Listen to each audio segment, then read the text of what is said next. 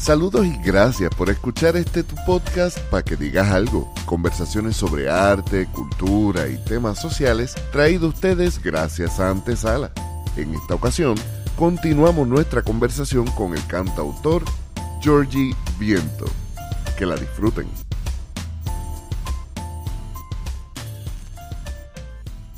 Forward, par de años, cuando estaba con la banda de hardcore, un día estaba en la casa del baterista, tenía una computadora en la casa y, y dijimos, wow, ¿qué tal si conectamos y eso se conecta a un dial-up? ¿Tú te acuerdas? Yo, yo, ah, yo me acuerdo de un dial-up, ponlo ahí. Tratamos el dial-up, se conectó. Dijimos, wow, mira, se conectó. Ah, pues, bájate a ICQ. ¿Te acuerdas? ok, para aquellos que, que, nos están escuchando y piensan que somos dos ancianos hablando mierda, sí, pero era cuando la computadora se tenía que conectar con el cable de teléfono y tú tenías que tener un número de teléfono y una clave. Sí, sí. Entonces en Manatí nosotros nos pasábamos todas las claves. Yo creo que en Puerto Rico hacían todo eso siempre. Y pues yo me acordaba de ella. Conectamos, bajó la ICQ. Yo me acordaba de mi paso en la ICQ. Esto fue como para el 2006, 2007, por ahí. Bajamos a ICQ y yo empiezo a escribirle a un montón de gente random escuchando la música que estaba en el disco duro. Escribí como a 300 personas, nadie contestaba. Escribí a una persona, le escribí Bermuda, Bahama, Common Pretty Mama. Porque estábamos escuchando The Beach Boys. Esa persona me contesta con tres signos de pregunta. Esa conversación terminó extendiéndose ocho horas. De que pegado, habla. Y ella no hablaba inglés, era a través de arte y música la conversación. Pero se sentía una energía bien linda. Eso terminó siendo una muchacha de, de San Petersburgo que no es mi esposa.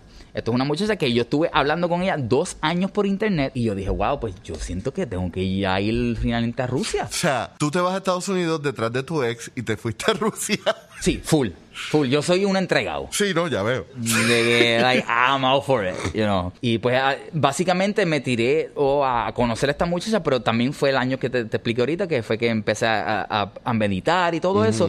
Entonces, parte de mi cambio fue que yo voy para Rusia, pero no expectations. Esta muchacha que llevó años hablando con ella, yo estaba súper enchulado. Ella me dice que me va a recoger en el aeropuerto. Yo dije, bueno, that's what she says. Pero. Solo hasta ahí, eso era lo único que tú tenías seguro. Exacto. Eso que yo, pues, renté un cuarto en un hostal y nada, llego al aeropuerto, ella no estaba. Yo, sorprendentemente, I was like, okay, yo siempre, para ese tiempo, tú te acuerdas que yo siempre andaba con mi guitarra. Donde quiera que yo siempre andaba con mi guitarra. So que nada, caminé. Me acuerdo que caminé una hora y era un dead. Tuve que caminar esa hora para atrás. En walk like two more hours hasta que encontré un mapa de la ciudad. Y yo, yes, ok.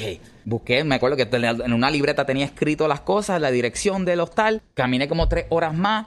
Cuando llego al hostal, primera persona que conozco dentro del hostal es un ruso de Kamchatka. Rusia, recuerda que es el país más grande del mundo, extiende hasta encima de Japón.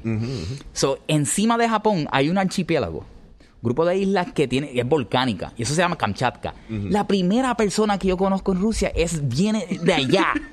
en la ignorancia, para uno un ruso es alguien alto, serio, rubio. Este era chiquitito, de pelo negro. Casi oriental. Eh, ya, completely, yeah.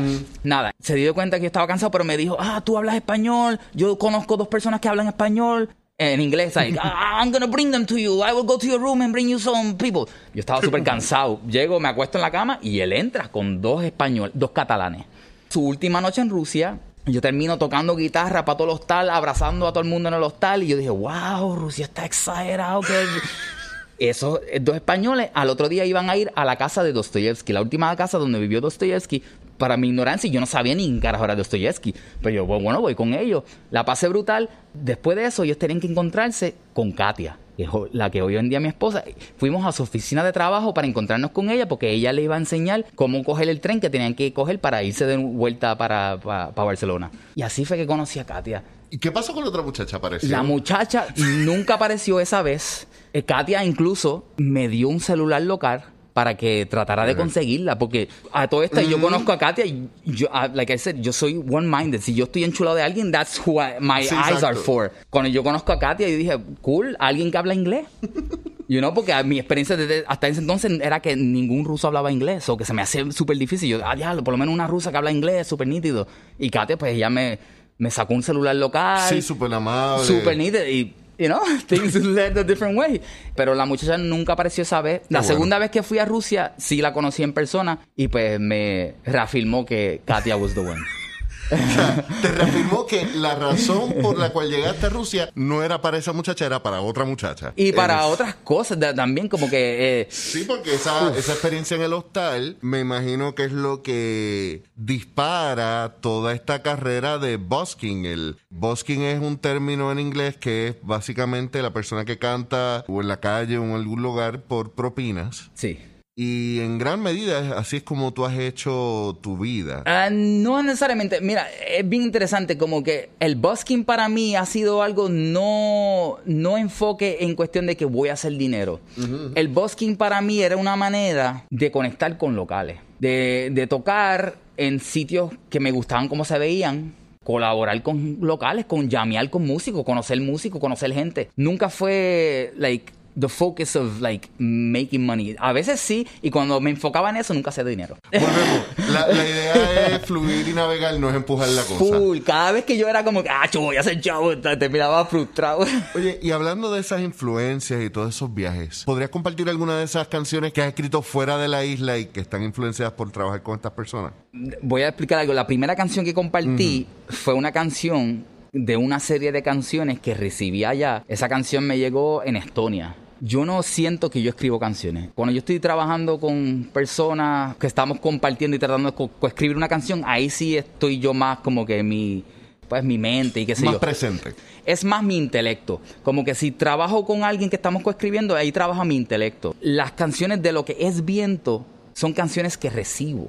Son canciones que. Sí, son más stream of consciousness. Completely, bro. una, libertad Porque yo nunca me visionaba como un cantautor. ¿Entiendes? Yo vengo del metal, como explicaste. Yo, so, para mí, la música era metal. Like everything else, fuck that. You know, I'm metal. You know, so yo jamás, jamás en mi vida pensaba que iba a terminar con una guitarra acústica cantando canciones. Las canciones de lo que es el proyecto de viento hoy en día han sido completamente canciones que they just come. I never sit down, okay, I'm gonna write a song about for this. Yo no, yo no trabajo de esa manera para viento. Sí he trabajado de esa manera en otros proyectos. Sí, no, porque... Y lo puedo hacer, pero no para viento me ha gustado como que... Darte esa libertad. just because yo no esperaba. ¿Entiendes? And I, I feel ese es mi trabajo dentro de ese campo de la música, es canalizar ciertos mensajes que nos ayuden a soltar patterns that we have que nos aguantan. Y pues puedo, voy a compartir una canción que va a ser el primer sencillo a salir este año. Nice. De lo que es el proyecto de viento. Esta canción vino después de una serie de canciones que empecé a recibir, pero esta canción específica fue la primera que recibí luego de María. María yo no lo pasé en Puerto Rico, lo pasé en Rusia. Y pues claro, yo no tengo la experiencia, jamás me voy a poner en los pies de los que estuvieron aquí, pero yo sí sentí mucha cosa de ella. Los boricuas en la diáspora no lo habrán vivido aquí, pero sí lo experimentaron. El dolor y el no saber, porque literalmente estábamos en un blackout. Y me imagino que, que la frustración y desesperación y de, sentir que qué puedo hacer yo, estoy tan lejos que I was like, me, me sentí de que tenía que entonces entrar más adentro de mí and then allow what I am here for to, to work through. Esta canción se llama Libéralo.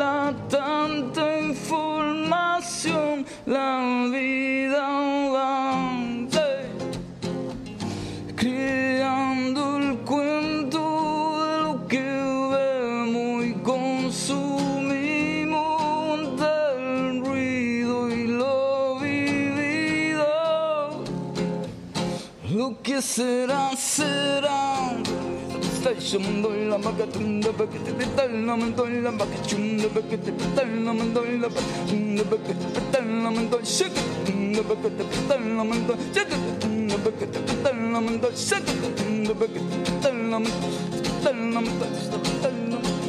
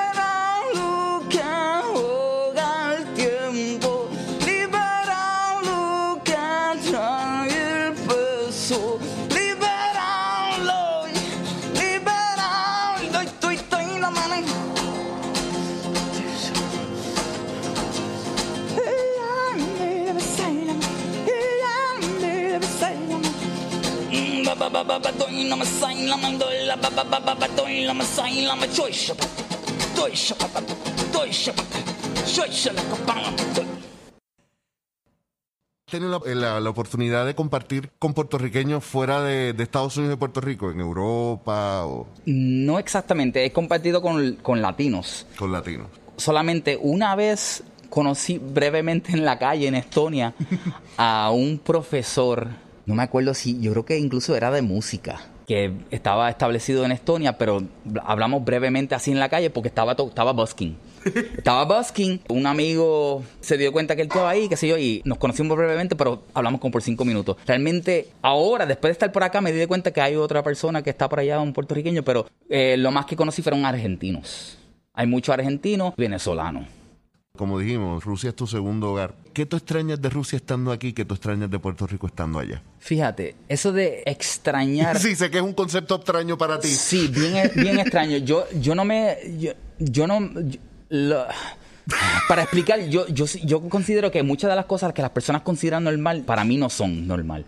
I feel que eso es simplemente no aceptar que las cosas son diferentes y cada sitio tiene su magia y tiene su cosa. Claro, si me pongo a pensar, pues puede ser que me haga falta una malta. Estupideces, son cosas, like, you know, ah, quisiera tomarme una malta a veces en Rusia, you know. ¿Qué Y a veces acá, pues quisiera comerme un pirojó, que es un, como un tipo de pie. Para ti las cosas que son importantes siempre están contigo. Pues claro. Primero que nada, nadie nunca me hace falta porque siempre están conmigo. Si yo pienso en alguien, yo sé que esa persona piensa en mí. Eso yo no lo dudo. Cuando yo de verdad siento que alguien me necesita, lo llamo. O si yo necesito, porque if I feel that I need someone, maybe they need me. Yo me dejo llevar mucho por eso y por eso que eso de decir te extraño, eh, no, you are with me. I never leave you, you never leave me. Recuerdo que cuando, cuando me dijiste, me voy a casar, y yo, tú no eres el tipo de persona que yo conozca que tenga un gran al- alto aprecio por el poner en blanco y negro en un papel. Y me dijiste, sí, pero yo quiero estar con ella todo el tiempo. Es más eso. Yo sí. quiero estar con ella Sí, todo el tiempo y este papel es lo único que nos lo permite porque Eso, ella está... eso, más así. Sí, yo no diría extraño, yo no- nunca No diría- era, no era eso, es como que... Pero ella es la única persona con la que yo he dicho, yo quiero estar todo el tiempo con ella. Full, full. So, ah, el punto no es el matrimonio, el punto es que yo quiero estar con ella. Exacto, y el, mundo burocrático, como existe, ella siendo rusa y yo siendo un ciudadano americano, por más que puertorriqueños so- seamos, somos ciudadanos americanos, legalmente la única manera realmente que podemos estar juntos en nuestros países es casándonos. Y la idea no es, no es complicarse, la idea es resistirse lo menos posible y fluir. Eso. Yo siento que la vida es demasiado rápida, demasiado corta. ¿Para qué complicarla? Si, si ya por, por ella misma sola se va a complicar. Yo tengo que aprender eso de ti, mi hermano. Yo tengo urgentemente que aprender eso de ti porque yo no puedo cambiar el mundo. Eso. But you are at the same time. Eso es lo lindo de esto. El cambio se hace internamente. Ese es el, el, único trabajo que nosotros tenemos que de verdad trabajar. Es nuestro trabajo interno. Lo de afuera se afecta cuando tú trabajas because you're going to start seeing things differently and then you know you will meet the right people you pero todo es por dentro. El trabajo y eso lo, vuelvo a repetir el trabajo más importante es el trabajo interno. Como dice Abel de André lo vuelvo a citar el viaje es para adentro exacto a mí me encanta eso de Abel. Saludos Abel. Saludos Abel que tenemos la conversación pendiente. A veces uno se enfoca y sí, hay que buscar la forma de que tengamos un mundo mejor. Pero si tú cambias el mundo, pero sigues siendo un amargado, y esto pasa con muchos héroes de nosotros en la vida, pueden haber gente que haya hecho un cambio enorme en la vida alrededor del mundo, pero eran unas personas desagradables como individuos. y entonces cuando tú dices, coño, sí, mejoraron el mundo, pero hicieron la vida de las personas a su alrededor tan y tan miserable que valió la pena. Eso es bien importante aprenderlo. Otra pregunta que te tenía cuando escucho tu voz, si hay unas influencias del metal. Escucho ese graspiness, ese ataque descuidado a propósito de, gente como Lemmy. Yeah, oh, este, Sí, hay, hay un trash ochentoso ahí en esa, en esa garganta. Pero hay una influencia de una música que muy poco se conoce en este lado del mundo y es el throat singing. Esto se hace trabajando músculos de las cuerdas vocales que no, no funcionan todo el tiempo. Los acordes falsos. ¿Podrías darnos un poquito de, muestra de lo que es el throat singing y cuéntanos cómo rayos todo esto llega a ti? Definitivamente. El humei, que realmente lo que se canta es el humei, no es un canto de garganta. Por eso es que eh, está equívoco porque no usas la garganta. No es un trabajo que se hace en la garganta. Si usas la garganta te vas a hacer daño. y eso es lo que le ha pasado a muchos cantantes de death metal pues específicamente. Claro, porque se ponen a galillarse, a gritar, y el, no es un grito, es control del aire. Tú vas a sacar el aire de una manera intensa lo más lento posible. o sea, yo, eh, dar un ejemplo porque vuelvo y digo, o sea... Para explicar un poquito, yo lo que practico es el, canto de garganta, como le, dicen coloquialmente, de Tuva. de, la República de Tuva, que eso es al norte de Mongolia, pero eso todavía le pertenece, le pertenece a Rusia. De hecho, la primera vez que yo escuché ese término en específico es porque hay una banda de metal que el cantante hace ese tipo de, Sí, hay varias, pero me imagino que The Who o... The Who. Sí, que son los más famosos, esos de Mongolia. Son tribus nomádicas. Pero en Mongolia lo hizo más famoso, pero Mongolia es un poquito más limitado en sus estilos de canto de garganta. Tuba tuvo más tiempo practicándolo y tienen sobre 13 estilos de cantar de garganta. Pero las tres bases, que son las mismas que hacen en, en Mongolia, está el primero, el Humei, que es el...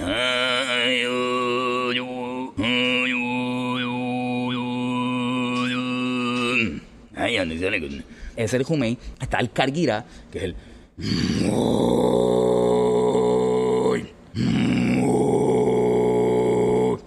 Ese todavía no lo he elaborado muy bien. Entonces está el Sigit, el canto pitido, que se usa a base del canto de Humei, un poquito más con los armónicos.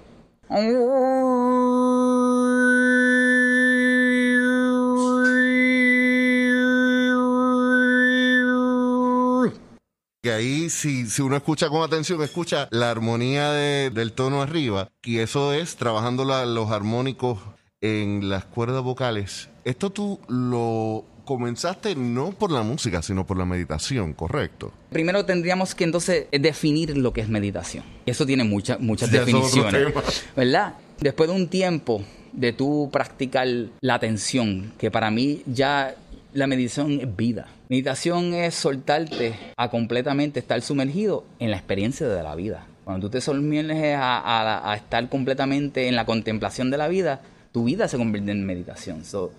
el canto de garganta lo que, lo que ayuda de cierta manera es a facilitar algo estable. Es un biofeedback. Yes. Pues ya para el tiempo de eso, como que hoy en día yo siento que mi meditación es estar vivo. Like, sí, ya I practice stillness. I practice stillness but that is not my meditation practice. My meditation practice is living, being submerged in the experience that, look, we get to be here and be now in this amazing thing we call life. Y qué más que eso, that's... en casi todas las religiones, la música juega un punto importante porque la música nos permite concentrarnos en algo que nos permite entonces entrar en esa mentalidad y mantenerlo. Ese ejercicio de, de tuba, por ejemplo, te permite que si te estás concentrando en, en, hacer ese ejercicio, no vas a poder darle mente a otra cosa. Porque, o sea, estás haciendo que tu cuerpo haga algo que naturalmente no lo hace, ejercitando unos músculos que Normalmente no trabajan. Probablemente nuestros antepasados en algún momento tenían algún propósito, pero ya los hemos ido perdiendo. ya están limitados al punto de que para moverlos se necesita un esfuerzo fuerte. Y de hecho, el segundo estilo que estabas usando, no recuerdo ahora mismo el nombre. El Cargira. Me recuerda mucho y creo que sería interesante verlo dentro del death metal porque Creo que ese es el approach correcto a la garganta. Porque... Definitivamente. El, el eh, todo viene de, de, eso mismo. Es usar. El growl. Pero el growl, it's not about force. Eso es lo que es equívoco. es, de la vibración. Es una, es exactamente. es, es, es realmente usar el cuerpo, ¿verdad? En toda su forma y sentir como el aire naturalmente, si tú dejas que él rebote y limitas simplemente la manera en que controlas tu eh, laringe, ¿verdad? Vas a rebotar de diferentes maneras y van a ocasionar diferentes sonidos. Pero nunca debe haber fuerza, nunca debe haber de forzar las cosas. Y eso es bien curioso e importante que se mencione porque muchas veces pensamos en, el vocalista y solamente pensamos en el range de la voz. Pero para mí es que tú haces con ese instrumento. Y hay muchos vocalistas que pueden tener unas voces bellísimas, unas voces preciosas, pero son aburridos. sí, pasa. Y pasa, tú sabes. Pasa, pasa. En el rap pasa, por ejemplo, que tú puedes tener una letra súper interesantísima, unas imágenes bien brutales, unas metáforas bien construidas, pero si tú no sabes rapear, your delivery, your flow, your delivery, your flow, si tú no sabes dónde hacer una pausa, si tú no sabes dónde respirar, mira, vas a hacer una mierda. ¿Tú sabes? Puede gustarte o no gustarte Eminem como artista. Puedes estar en desacuerdo o acuerdo con las cosas que él escribe y te pueden gustar o no. Pero él es un tipo que ha estudiado su instrumento musical, que es la voz, no para ser un vocalista, sino para saber cuáles son las formas en que tú atacas la métrica que es lo más importante quizás en el, en el rap a la hora de escribir. Y me es bien interesante porque tú eres una persona que conoces el instrumento que es tu voz y te retas a hacer cosas que muy pocas personas dentro de tu línea de trabajo en cuanto a música de cantautor, por lo menos en este lado del mundo, está haciéndolo. Tengo que aprender a dividir la pregunta porque sé que te voy a tirar, te voy a tirar como cuatro preguntas en una sola. ¿Cómo tú trabajas el actuar para un público que no conoce tu idioma? Casi todas tus canciones son en español tienes algunas en inglés, pero tú viajas a países que ninguno de los dos es el idioma oficial o más conocido. ¿Cómo rayos tú has logrado cruzar esos puentes y cómo es la respuesta del público? Pues interesantemente, yo no he tocado mucho en Puerto Rico mi mm. música. Yo donde mayormente expuse lo que es viento fue en el Poets Passage. Estuve en otros eventos, pero fue usualmente en los círculos de poesía porque escuchan. Para mí es muy importante el silencio y por eso no me llevo muy bien con la manera en que se trabajan los cantautores en Puerto Rico, porque usualmente son de background, son algo que entretenimiento. Yo por lo menos no trabajo la música como entretenimiento. Yo trabajo la música como una entrega a la vida y a la sanación, al misterio. En Rusia son como el público de la poesía cuando empieza la música se callan y escuchan. En, en, Europa entienden hacer así. Eh, I really just want to listen and experience. So el idioma no importa, porque la música transciende. Yo nunca lo he visto como a limit. When you listen to music, el que siente la música la siente. Y realmente donde mayormente me ha ido mejor es en, en esos sitios donde se... En Europa. No tengo que decir Europa también, porque en Nueva York me, me fue muy bien y en, diferentes partes de Estados Unidos y en Puerto Rico me ha ido bien en los espacios donde somos partícipes todos de, de lo que está mm. pasando. Porque no es que me escuchen, es que seamos partícipes de la experiencia. Sí, para ti, el, para ti esto no es un performance, para ti esto es una experiencia y el público es tan parte de la experiencia como lo es cualquiera de los músicos con lo que tú Súper, like, la, la manera en que una canción se interpreta siempre va a variar de acuerdo a que el espacio, las personas y las situaciones alrededor le estén surgiendo. Cuando estamos abiertos todos a simplemente soltarnos al momento, ocurre magia.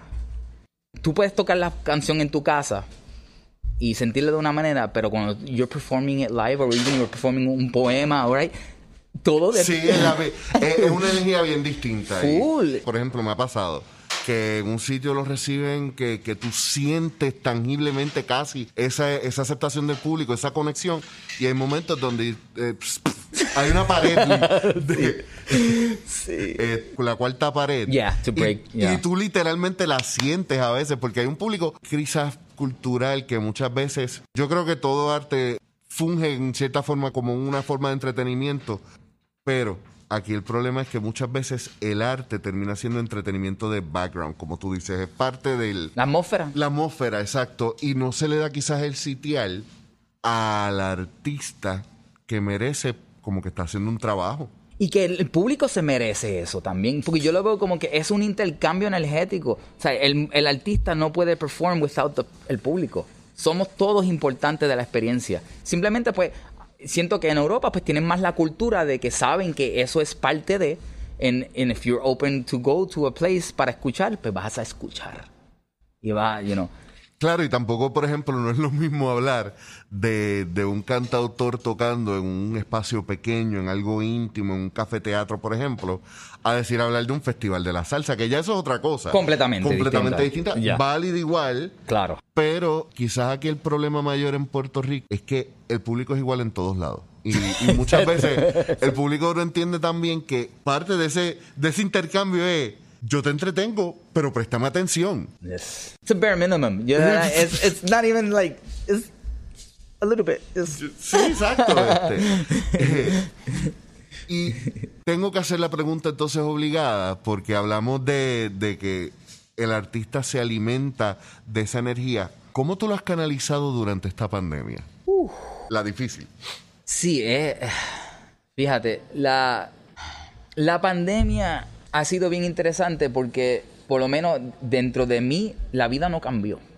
Porque yo la manera en que yo vivo es it's always kind, kind of in this different world, different reality. I don't yo no siento que realmente vivo en la misma realidad de la mayoría. So, la pandemia lo, lo que sí cambió es que now, you know, there's less gatherings, of course, ¿verdad? Y, y pues yo, yo no puedo hacer música sin tener that, that direct, I can, but I decide No, not to, exacto. right? Because That's a choice. So, lo que me he dedicado más es al, a- al rito, al rito interno y ah, tengo, también practico con estos instrumentos mágicos. Este, ¿Qué rayos es eso? Ok. No nos pueden ver. eh, lo, yo voy a tomar una foto y lo voy a poner en nuestro Instagram y en nuestro Facebook. Literalmente, si me preguntas qué es eso, yo pensaría que es una herramienta para cazar vampiros. So, este, esto ha sido mi instrumento eh, que yo llevo, esto llego básicamente junto con el canto de garganta. Es un instrumento que se, que se usa mayormente con el canto de garganta. No se le conoce el origen. Eh, existe en todos los continentes. ¿Cómo se llama? En ¿Cómo se español llama? se, le conoce como el alpa de boca. Arpa de boca. Sí, este como tal, esto, esto es un bargan. Esto viene de la región de Altai en, en Siberia, en Rusia. Y usualmente está ligado con los rituales chamánicos. Ok, eh, eh, p- p- tengo que corregir. Yo lo que estaba viendo que pensaba era el instrumento, en realidad es la caja. Me acabo de sentir bien estúpido. ok, es un pequeño objeto de metal. eh, bueno, verán las fotos.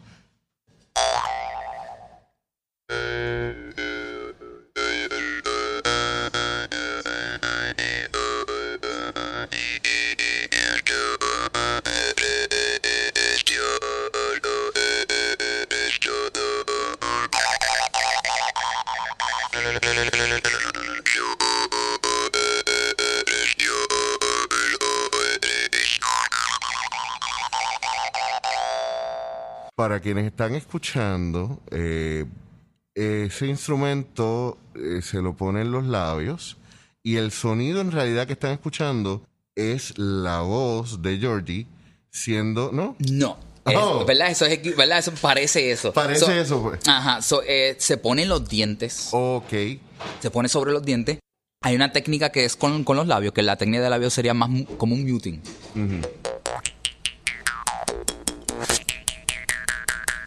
Pero la manera en que esto trabaja es que tú no haces ningún ruido. Él tiene una lengua de metal La lengua de metal que, re- que rebota dentro de tu De cavidad la- vocal y ocasiones ese sonido. Tú lo que haces es que básicamente buscas la, trabajas diferentes posiciones de la lengua y de la cavidad vocal y pues así es que salen los sonidos, pero no haces ningún sonido. Puedes hacer sonido, que es lo que expliqué al principio, que esto se trabaja usualmente con el canto de garganta, entonces sería algo como que...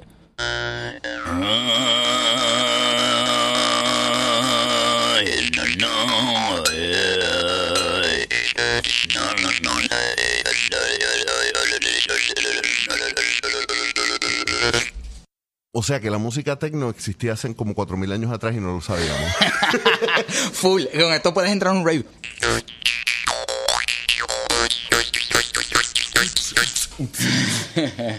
Curioso, entonces volvemos a lo que habíamos hablado desde el principio. eh, No hay nada nuevo, en realidad todo es reinterpretaciones de algo viejo.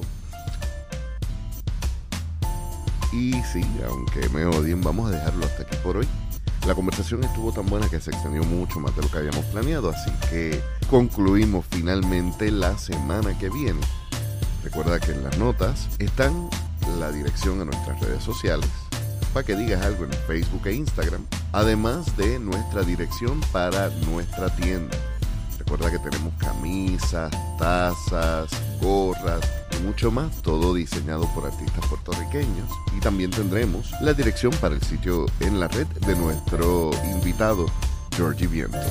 Nos escuchamos la semana que viene y los dejamos con otro de los rituales musicales de Georgie Viento. Hasta la próxima.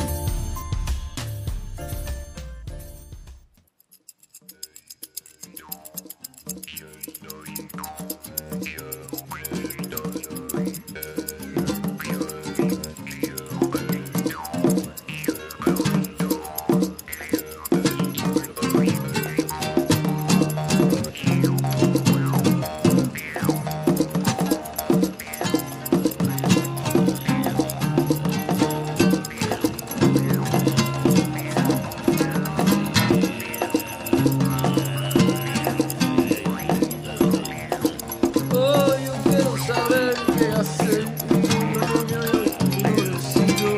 Por lo que me.